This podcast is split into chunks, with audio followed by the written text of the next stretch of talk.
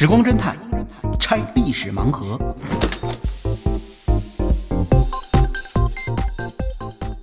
拆历史盲盒，找萨苏。呃，大家好，欢迎来到今天的时光侦探啊。呃，因为萨苏老师最近在出差，所以本期的时光侦探先由我来代班主持。啊，下期可能也是我啊。这期咱们聊的话题啊，跟一本书有关。嗯，因为最近看到这本书，我也查了一些资料啊，准备想跟大家聊聊这个话题。这本书的名字叫《死亡航迹》，副标题是“豪华巨轮卢西塔尼亚号扭转一战的致命十八分钟”。哎，一听这名字就非常的令人不寒而栗啊！是不是一个灵异事件的这个书呢？啊，也不是啊，这作者啊叫艾瑞克·拉森啊，他写过不少关于这个南北战争啊、二战啊，包括这本书啊跟一战有关，还有一些历史罪案这些畅销的历史读物啊。但这本书好像没有引进国内啊。我是查了一些相关资料之后，决定想聊聊这个话题，因为我查了一下这个卢西塔尼亚号长什么样啊。首先查一下图片，结果发现，嘿，这个卢西塔尼亚号和我们熟知的那个滨海沉船。泰坦尼克号长得非常像啊，也是这个四个巨大的烟囱，然后两侧有桅杆那种大型的游轮啊。嗯，为什么说是死亡航迹呢？你看这名字你就知道，这不是一个鸟语花香、这个 动人优美的这么一个故事，一定是一场船难，或者是起码是有人伤亡的事故啊。所以咱们就从头说起。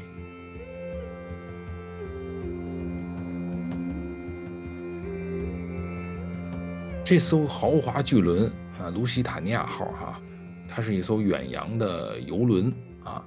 啊，游轮这个词儿咱还是呃说两句啊。游轮中文这个发音哈，它可能对应三种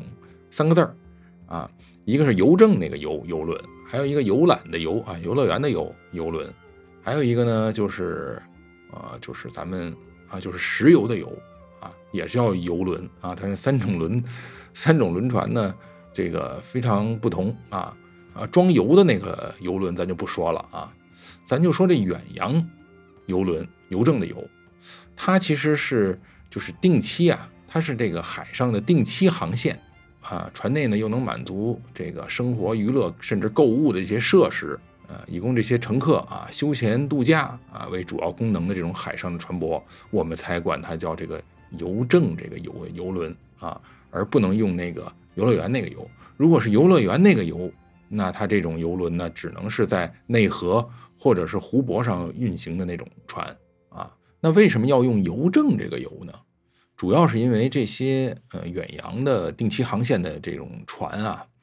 他们一般都会承担这种邮政业务，在早期的时候，嗯，所以这个名字呢就延续下来了。你包括现在。世界上啊，曾经是世界上最大的那个游轮啊，玛丽皇后二号啊，它还现在还在运行啊，运营着。它的这个英文名称啊，前面有个前缀就是 RSM，R 就是 Royal，就是这个皇家的意思，M 就是这个邮政啊，S 就是 ship，就有就是船的意思。所以它这个整个的缩写的意思就是皇家邮政轮船的这个缩写，所以这个称谓还是沿用至今哈。这艘船啊，它的排水量巨大，就是接近十五万吨吧。那你说海上这个游轮的吨位啊，就是个头啊，一般都比较庞大。当年这个泰坦尼克号呢，完全没法跟现在的玛丽皇后二号来相比。我们这个节目中有一个对比图啊，就是玛丽皇后二号、泰坦尼克号以及汽车和人这么一个对比，就能看出这个船到底有多大啊。在节目信息中大家可以看到。泰坦尼克号它的吨位呢，当时是五万两千三百一十吨，基本上呢就是这个玛丽皇后二号的三分之一的大小。而我们今天故事里要聊的这个卢西塔尼亚号呢，它比这个泰坦尼克号略小一点啊，排水量也有四万四千零六十吨。那么这么一比较呢，咱也就大致了解了，这个卢西塔尼亚号曾经也算是一个海上的庞然大物。然后这三艘船呢，虽然历史，呃，阶段哈有一些差距啊，那么但是呢，他们之间呢有一点历史上的渊源，嗯，因为卢西塔尼亚号呢和现在仍在服役的这个，呃，玛丽皇后二号，他们都属于冠达邮轮公司的船啊。而泰坦尼克号的运营公司呢，叫白星航运啊。但是这个白星航运呢，因为这个泰坦尼克号这个沉船事件，以及后来二十世纪三十年代的这个经济大萧条啊的影响下，哈。这个白星呢就被冠达给收购了，哎，所以这三艘船的故事都和这冠达公司有关了。那么这个卢西塔尼亚号呢，它是建造在上世纪初，呃，比泰坦尼克号略早一些，呃，但是有一点又是相同的，就是它和泰坦尼克号一样，也是陆续建成了三艘舰啊，三艘姊妹舰啊。这个泰坦尼克号当时这三艘舰呢。呃，它们同属于奥林匹斯级啊。萨苏老师在聊潜艇事故那期提到过这三艘舰的命运，有兴趣的朋友可以去那期听一下哈。然后卢西塔尼亚号呢，它这三艘姊妹舰哈，除它以外呢，另外两艘是毛里塔尼亚号和阿奎塔尼亚号。它这船名啊，你看它特别相像啊，都是取自罗马帝国行省的名字。这三艘豪华大船啊，当时作为冠达公司的三巨头。呃，为什么呢？因为不光是这个头大，这三艘船的这个航速也高啊，因为他们当时是用了就是那个时候最先进的蒸汽涡轮发动机啊，航速非常快，所以很适合这种跨大西洋的这种远洋航线来使用啊。而且呢，又是装修豪华啊，主打一个高调奢华，它不是低调奢华。那么啊，大家都看过那个泰坦尼克号那个电影啊。你就能想象到啊，那船上也有一个巨大的舞厅，从头等舱呢通往这个舞厅，还有一个豪华的大楼梯啊，还有那个穹顶，还有金碧辉煌的装饰啊，这些和卢西塔尼亚号都一样一样的。船上呢，就是吃穿用度一应俱全啊，大厅里也装饰着那种大型的壁画，都是由艺术家来创作的。那么头等舱呢，还设有这个休息室、阅览室、写作室、吸烟室。还有阳台、咖啡厅，完了每一层呢都有非常宽敞的走廊和两部电梯。这上世纪初啊啊，两部电梯在这船里边。头等舱里边呢也是含有各种装修风格的那种套房的布置，而且每间套房里都有两个卧室、餐厅啊，独立的餐厅、客厅和浴室啊。当然了，这些呢都是服务头等舱乘客的啊。可这这是上世纪初的时候啊，这种配置相当高了。你像到了这个泰坦尼克号建造的时候，每个房间里还有电暖气呢。可以说啊，当年正是这艘卢西塔尼亚号啊，引领了这种设计风潮。它是第一艘这种速度又快、个头又大的超大型豪华游轮，当年就被媒体称之为“漂浮的宫殿”。冠达公司哪有这么多钱来建造这么豪华的游轮呢？啊，当然是没有啊，但是就必须要造啊。为什么呢？因为当时冠达要和白星公司竞争，白星呢当时是美国公司啊，被美国富豪买了，冠达呢是英国公司，这事关国家荣誉啊，所以呢，这自古以来羊毛出在狗身上啊，没钱咱也不能跌份啊。于是呢，冠达直接就和这个英国政府开口要钱，说不能让美国人在这个大西洋航线上作威作福啊，白赚咱们的钱啊。于是呢，英国政府就注资啊，陆续建造了卢西塔尼亚号这三艘巨轮啊。当然，也正是因为这个原因，这三艘轮船也被冠以皇家游轮的这个称号。而且作为代价啊，如果发生战事啊。这三艘船都会被英国海军拿来当做临时的巡洋舰来使用，呃，这也为他后面的一些厄运啊埋下了种子。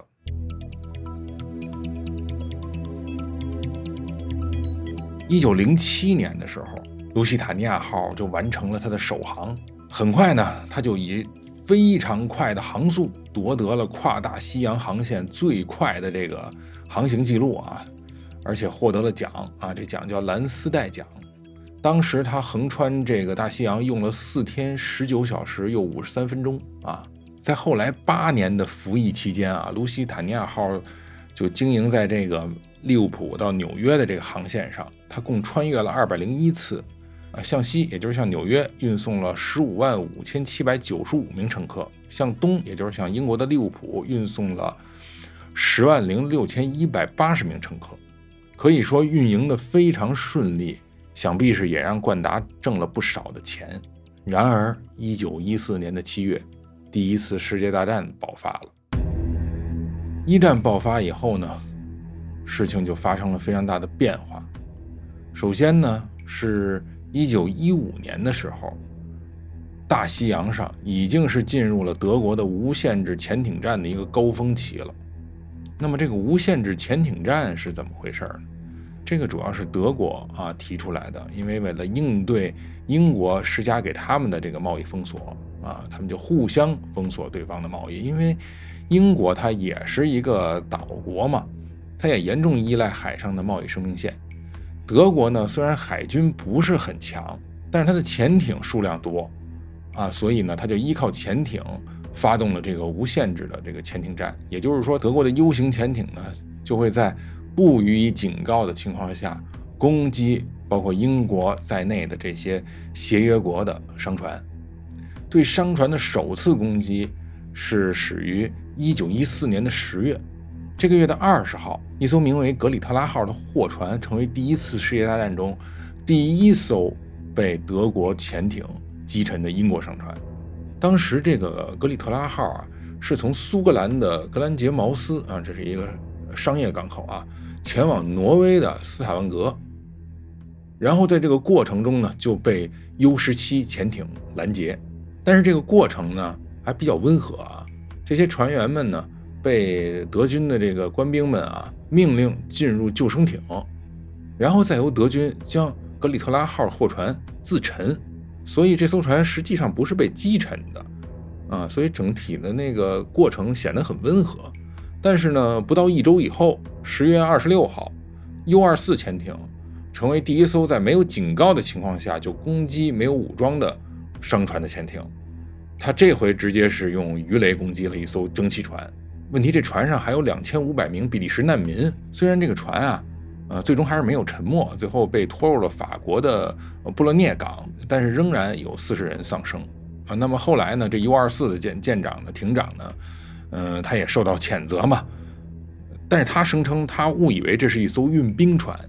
啊，所以你看这早期的这个虽然是无限制潜艇战啊，但是整体的过程呢显得没有那么血腥和残酷，甚至呢显得还有点绅士。但是后来啊愈演愈烈，就变得越来越嚣张和恐怖。呃，一九一五年的二月四号啊，从这一天起，德国人就开始在不列颠群岛周围建立了一圈。潜艇封锁线，并且宣布啊，当中任何的船只都是他合法攻击的目标。所以呢，啊，U 型潜德国的 U 型潜艇在此区域后来击沉了数百艘协约国的商船，而且他们通常是以一种隐蔽的方式来攻击，所以就导致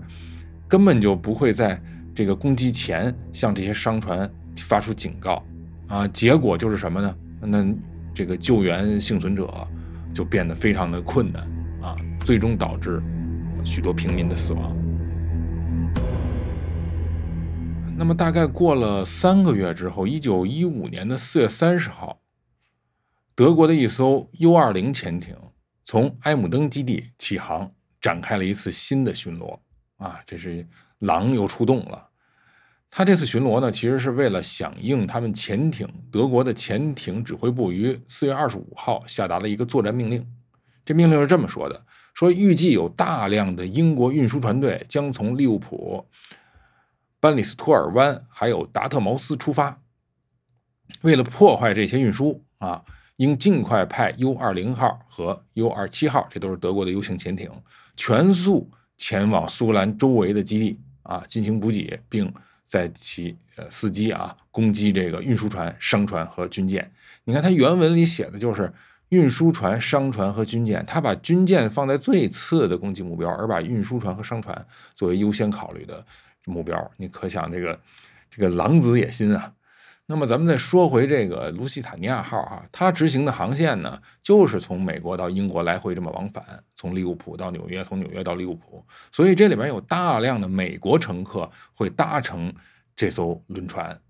而当时呢，美国并没有加入协约国，没有参战，德美之间还是这个正常的外交关系呢。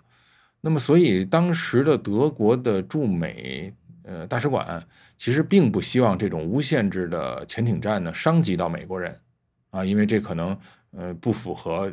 在当时来讲不符合呃德国的这个外交利益。那么当时综合了这个经济啊、政治、军事上的个诸多考虑啊，呃，就是德国还不想让美国彻底去倒向协约国，这会对德国的战事非常不利。嗯，所以呢，在得知了 U-20 潜艇可能会在这个英伦三岛附近游弋啊，攻伺机攻击这个消息之后呢，这个德国的驻美大使呢，就通过美国的新闻媒体警告了美国公民。不要搭乘卢西塔尼亚号，因为不列颠群岛周边已经被列为战区了啊！当然，他也没说的这么直接啊，或者说他说的很宽泛，因为他也不知道后来发生的事儿。嗯，这位德国大使呢，他就向新闻界说的是什么呢？就是任何乘坐悬挂英国旗帜船只的美国旅客，你们的生命安全啊，都会受到威胁的啊！听着啊，确实不像是一种善意的劝告啊。说白了呢，就是你坐美国公司的船就行了，别坐英国船。哎，可是卢西塔尼亚号它就是英国冠达的船呀，而且它是皇家游轮，所以呢，综合这些因素啊，当时在乘坐卢西塔尼亚号从美国到利物浦的话，就是非常危险的一种情况了。但是这个卢西塔尼亚号是否还要继续执行这个跨大西洋的航线任务呢？答案是肯定的。因为当时卢西塔尼亚号号称海上灰狗啊，这灰狗是什么？就是美国长途的那个大巴啊，又快又便宜，所以当时人普遍有这么一种感觉，就是卢西塔尼亚号航速非常快啊，它基本上巡航的这个呃速度能够达到二十五，甚至极端能到二十七节的这个航速，所以乘客啊或者大或者说公众啊，他们认为这个航速是能够摆脱德国潜艇袭击的。啊，过分自信，嗯，这就导致呢，轮船公司和公众呢都没有觉得卢西塔尼亚号有什么危险。现在听来觉得很奇怪啊，为什么会有这种想法？你看最近这个红海上的这个货船受到攻击的威胁，那也不是所有的船都会受到攻击啊，攻被攻击的非常少，因为红海航线因为要穿过苏伊士运河，每天的这个航运量是非常大的，但是仅有那么一两艘船受到攻击。那大家就非常警觉，会影响到这航线上的一些这个货物的安全。那么现在都成了一个危机了啊！所以你看，一战时候人的这个心态和现在人其实也是差距非常大。再说回来啊，所以这种情况下呢，卢西塔尼亚号就按部就班的，依然在一九一五年的五月一号，它搭载着一千九百五十九名乘客和船员，哎，其中还包括一百五十九名美国公民，就从纽约启程。驶向利物浦，开始了这趟死亡航线。那与此同时呢，德国的 U-20 潜艇于五月五号，也就是卢西塔尼亚号启程后的四天，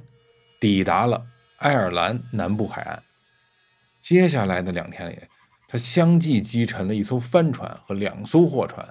这狼也是三次得手了。然后五月七号上午呢，由于雾非常浓，这个 U 二零潜艇的这个艇长啊，施维格上尉啊，你看他上位其实官衔不是特别高，因为因为 U 型潜艇里面其实也装不了多少人啊，他就决定这个返航。当天的上午十一点，天气呢转晴，为了避免暴露，这个 U 二零号呢就被迫潜航啊，随后呢。英国的这个防护巡洋舰朱诺号正好也从这个潜艇上方掠过，驶向了附近的这个皇后镇。啊，你看这要是一不小心，没准就被这英国的巡洋舰发现了。嗯，但是还是躲过一劫。那么下午的一点四十分左右，施维格命令 U-20 号再度浮出水面，并且观察到一艘大船正在朝附近的加利角方向驶去。这个加利角和刚才提到的皇后镇啊，都是爱尔兰南部海岸的地名。这皇后镇在偏东的地方，呃，加利角呢在它的西边。那么据这个施维格他们观察哈，这艘大船呢有四个烟囱，注意四个烟囱啊，两副桅杆，从外观上一看，就是应该是某个航运公司的那种远洋客轮。不久呢，U 二零潜艇又观察到，哎，这船它改变航向了，它向右转舵，朝这个皇后镇方向去了啊，也就是向东航行了。啊，其实这正是它的那个航向嘛，跨过爱尔兰海，然后驶向利物浦。这时候呢，艇长施维格已经能清晰地辨认出，这艘船就是英国预备舰队的卢西塔尼亚号啊，因为刚才咱们说了，这艘船在战时可以被英国海军征用。所以，U 二零号潜艇的艇长施维格下令向卢西塔尼亚号发射鱼雷，这个时间就是下午的两点十二分。而在卢西塔尼亚号这边呢，名叫莱斯利·莫顿的这艘船的瞭望员，他当时正在这艘船的船首执勤，突然间。他就发现海面上翻腾着几条细细的那种泡沫线啊！玩过这个海战游戏的人，大家都知道，那就是鱼雷啊，就不断的向这个船只来接近。于是他就冲着麦克风就狂喊：“右舷发现鱼雷！”但是他当时其实就已经觉得可能是两颗鱼雷，这是他觉得啊。然后就在这个鱼雷击中这个船的一瞬间啊，船长威廉姆特纳也在。这个剑桥上发现了鱼雷的尾迹啊，但很快这鱼雷就击中了剑桥下面的船身啊，打得非常正啊，鱼雷引发了一场大爆炸。据一位乘客回忆啊，这爆炸声啊，就听上去就像那个百万吨级的气锤从三十米空中砸向一个蒸汽锅炉我估计这乘客也是专业人士啊，百万吨级的气锤什么样啊？你这这其实就可以想象成一个巨大的蒸汽锅炉爆炸的声音啊！但是这还没完，紧接着就是第二声更为剧烈的爆炸声，接着就是水花、煤块，还有这个被炸烂的船内的这种豪华的这个装备家具啊，都被高高的抛向了空中。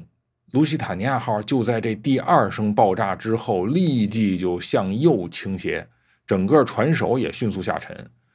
然后一些乘客在甲板上也是这个无助的翻滚哈，估计也有掉下海的，甚至到后来呢，船尾的螺旋桨呢也翘出了水面。由于当时这个船身啊已经严重的向右倾斜，所以在这些乘客啊自救的时候，这个吊在船左侧的这个救生船啊，他就找不到合适的位置下放，因为船身歪的斜度太斜了。那么右侧的这个救生船呢，又因为已经掉出去了，它就是位置太靠外，所有这些乘客呢，他想登船就很费劲啊，所以这个救援的过程也非常的慢，甚至有一些超载的这个救生船呢，就不时的有人落水。当时船上发生的情况呢，其实和泰坦尼克号上发生的那些混乱的故事也类似啊，比如说啊，船上有一位叫范德比尔特的富商啊，不是那个现在 NBA 那球员啊。他他他叫这个埃尔弗雷德·范德比尔特，但这范德比尔特家族呢，他也是一个富豪家族啊，呃，有钱，同时他也是当时的一位知名运动员，可以说是这船上啊，呃，最有名的这么一个人了。呃，不过他从事那运动啊，是是猎鹿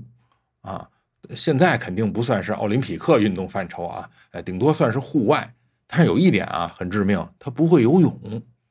哎，所以这个命运也是哎，注定了就后边的这个结局，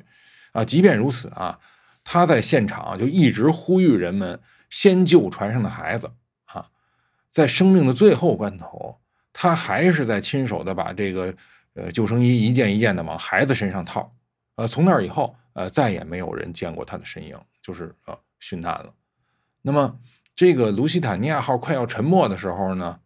其中一只那个巨大的烟囱啊。还曾经将一名妇女给吸进去了，你就想那烟囱是一个巨大的呃这个窟窿嘛，相当于是当它快要沉没的时候，肯定有水往里走嘛，根据这个重力的影响。但是很逗，就是很快这个烟囱呢，就像打嗝一样，因为它里面会有一些排气嘛，蒸汽的排气，尤其在这个锅炉房进水的情况下啊，结果就像打了一个大嗝，然后这个 烟囱就把这个女性给吐出来了。啊，虽然这位女性浑身上下都沾满了这乌黑的油烟啊，但是她奇迹般的就得救了，啊，呃，还有另外一位长发的女性乘客呢，他也是在跳下这个救生船的时候位置不对，直接就跳到海里了。但这个时候呢，在这个船上呢，有一位乘客就死死的抓住了这位女性的长发，一直拖着她，就是她这个女性也在往前游，啊，一直到这个船这个救生船脱离了危险区，才将她拽上了这个救生船，也是逃出升天。后来这位女士也在说说这个长发哈救了她。啊，就在这个混乱的局面之下啊，卢西塔尼亚号最后在被鱼雷击中十八分钟之后，就整体的沉入海中。匆匆赶来的英国的救援船，还有附近的渔船啊，一共救起了七百多名幸存者，另外有一千一百九十五名平民罹难，其中包括一百二十八名美国公民。遇难者里还包括九十四名儿童。那么，卢西塔尼亚号沉没后的这个惨状，还有这个海面上挣扎的幸存者，海面上的各种杂物，这个景象啊，我觉得你就可以参考一下一九九七年那部呃《泰坦尼克号》电影里的场景，基本上是类似的。在鱼雷发射十五分钟之后，这 U 二零的艇长啊，刚才咱们说到这位施维格，他也目睹了整个这个惨状，他后来也跟别人说过。说这是他这辈子见到的最恐怖的景象，但是他本人就是这个肇事者。那么，卢西塔尼亚号沉没仅仅用了十八分钟，整个这个爆炸过程和原因哈，也引发出一些谜团。其中一个谜团就是这二次爆炸到底是什么原因？很多船上的人都听到了二次爆炸，而且刚才也提到了，还有那位瞭望员，他也说可能有。啊，多枚鱼雷攻击这艘船，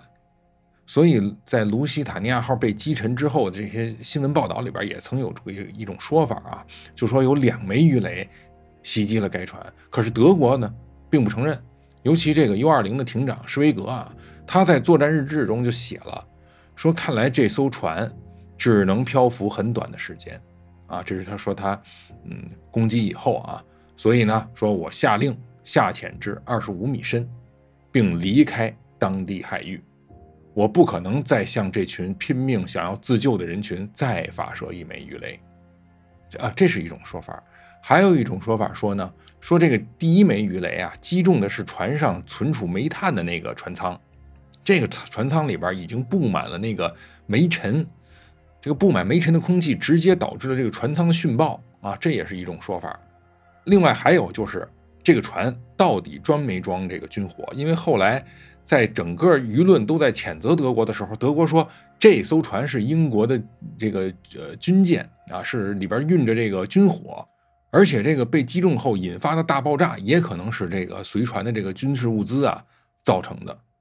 啊。那他有没有运这个军火呢？总而言之，一枚鱼雷就能让这一艘四万多吨的巨轮在十八分钟内就沉没。确实有点让人难以置信，啊，这速度太快了。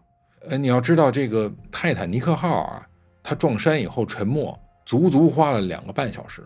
而且这艘肇事的，嗯，U-20 潜艇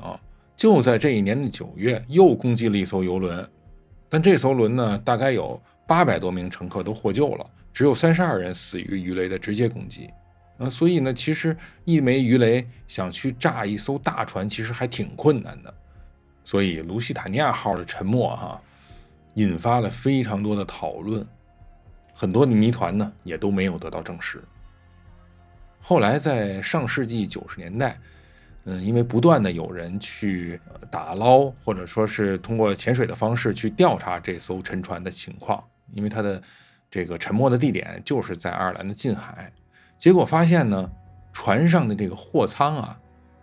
基本上是完好的。没有爆炸迹象，而且呢，打捞出来的很多船上的部件，包括它的螺旋桨，后来都被这个博物馆收藏。它的货物的残骸里边也没有发现什么武器弹药，啊，呃，所以目前呢，这二次爆炸的原因，更多的解释还是锅炉的爆炸，或者是刚才说的煤尘引发的这种爆炸。卢西塔尼亚号被击沉的这个事件，当时在西方社会引发了不小的震动，尤其在美国。大家好像一下就觉得，哟，这个战争呢，威胁就近在眼前，平民的这个轮船也会这样肆无忌惮的、毫无顾忌的被袭击，这让欧美的很多这个民众呢都难以接受。啊，当然呢，在此之后，一战中呢发生的很多事儿，都突破了当事人的底线。可以说打破了当时很多人对所谓这个文明社会的一种想象啊！一句话就是三观尽毁啊！这个泰坦尼克号的沉没呢，它只是一个意外事故，可是卢西塔尼亚号可是被人类自己的战争所摧毁的一个啊民用的船只啊！而之后的战争之中呢，这种戕害平民的事情呢，就逐渐变得稀松平常。当然，这件事儿呢，因为这艘船是从美国纽约出发的。船上呢又有美国人，所以呢被对美国的这个影响呢就更为巨大，因为很多人认为啊这个事件与后来德国怂恿这墨西哥和美国为敌这个事件呢一块儿啊都导致了美国加入协约国参加了一战，啊呃不过呢卢西塔尼亚号是一九一五年被击沉的，美国参战是一九一七年，中间隔了两年，所以这个。呃，说这个事件是直接导火索呢，未免有点牵强啊。但是这件事儿呢，确实在美国国内呃引起很大的反响。首先，美国政府当时要严厉谴责了这个德国的恶行啊，国际舆论也对这个德国也非常不利，所以当时也迫使德国在一定时间内停止了无限制潜艇战啊，甚至这个 U 二零的这个艇长啊。也受到过一些责难，嗯，同时啊，这一惨剧在欧美激起的这种民众的反德情绪啊，其实也非常明显。茨威格在他的名著啊《昨日的世界》中也提到过卢西塔尼亚号沉没的这一个悲剧啊，可以说就是他们这一代欧洲的知识分子或多或少都受到了当时这个战争残酷性的这种震撼和折磨，嗯，对人类的未来是十分失望嘛。他后来自杀，有一部分原因可能也来自于这类事件的一个影响。当然，这个世界也没有因为一战的这种残酷而毁灭啊。呃，而且一战的这种极端的残酷呢，其实也推动了国际法中的战争罪啊和反人类罪的出现，以及这个国际联盟的成立啊。呃，当然，它也没有避免二战的发生哈。但是总的来说呢，世界还是在一种螺旋上升的这么一个趋势之内啊。这卢西塔尼亚的故事呢，就讲到这儿。那本期咱们就分享了这么一艘酷似泰坦尼克号的船，它是怎么样影响世界历史进程的？嗯，下期呢，咱们再聊点别的。好，就这样。本期盲盒就拆到这儿，欢迎在小宇宙、网易云音乐、苹果 Podcast、喜马拉雅、QQ 音乐搜索“时光侦探”找到我们。真是真相的真。期待你用点赞、分享、评论或慷慨打赏的方式支持我们这档小节目，感谢你的收听，我们下期《时光侦探》再会哦。